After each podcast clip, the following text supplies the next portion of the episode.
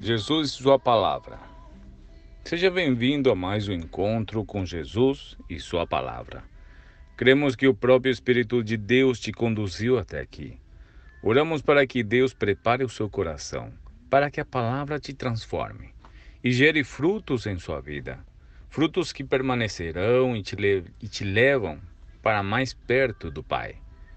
Deixe seu like e seu comentário e envie para alguém que você ama e você sabe que precisa ouvir essa palavra. Se desligue das distrações e ouça com atenção o que o Espírito Santo de Deus quer falar ao seu coração. Toda honra e toda glória seja dada a Jesus Cristo. Alegrai-vos. E vamos começar com os Salmos 48 do versículo 9 ao 14. No teu templo, ó Deus, meditamos em teu amor leal. Como teu nome, ó Deus, o teu louvor alcança os cofins da terra, a tua mão direita está cheia de justiça. O monte Sião se alegra, as cidades de Judá exultam por causa das tuas decisões justas. Percorram Sião, contornando-a, contem as tuas torres, observem bem as suas muralhas, examinem as suas cidadelas, para que vocês falem à próxima geração que este Deus é o nosso Deus para todo sempre, ele será o nosso guia até o fim. Do versículo 9 ao 11, o salmista dirige-se a Deus, mas a partir do versículo 12 até o final, o salmista passa a dar instruções ao povo de Deus. No 12, diz: Percorram Sião, contornando-a, contem as suas torres. 13. Observem bem as suas muralhas, examinem as suas cidadelas, para que vocês falem à próxima geração. E no 14 diz que este Deus é o nosso Deus para todo sempre. Ele será o nosso guia até o fim. Este salmo foi escrito após Jerusalém passar por uma mega batalha, na qual sobreviveu. Então, eu quero intitular esta palavra como razões para se alegrar. Com isso, eu quero te dar algumas razões para você começar esse novo ciclo cheio de alegria. Imagino que você tenha travado batalhas ao longo desse período, mesmo sem conhecer a sua vida. Eu tenho certeza que você tem enfrentado gigantes que se levantaram durante o percurso e em diversas esferas, como financeira, emocional, relacionamento, profissional, ministerial. Mas hoje estou aqui para lhe dizer que algumas dessas batalhas estão chegando ao fim nessa nova estação. Alegre-se, você está em pé.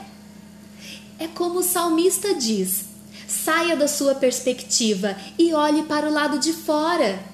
Quero te convidar a dar uma volta e olhar a sua vida do lado de fora e você verá que é um milagre você ainda estar em pé. Na verdade, você lutou muito bem. Você é muito mais forte do que você imaginava. O que o Espírito Santo quer te dizer hoje é que o inimigo invadiu a sua casa. Ele atacou com todas as armas nucleares e biológicas, bombas e foguetes, mas se você dar uma volta e olhar sua vida, como vimos no Salmo, se você contar as suas torres e observar as suas muralhas, você se alegrará, porque ainda está em pé. Hoje eu quero me alegrar com você pelas batalhas que não te derrubaram. Eles tentaram, mas não conseguiram, pois quando os inimigos te atacaram, eles se depararam com um Deus que é muito maior do que eles. Isso que você está ouvindo não é uma pregação convencional.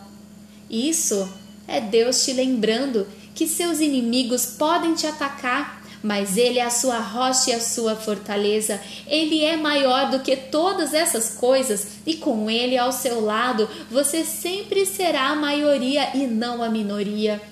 Está na hora de agradecer ao Senhor por tudo que Ele fez e está fazendo por você, inclusive neste exato momento, e não pelo que Ele poderia fazer.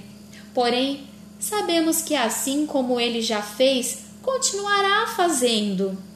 Então, está na hora de dar uma olhada em sua vida e agradecer, porque você está em pé.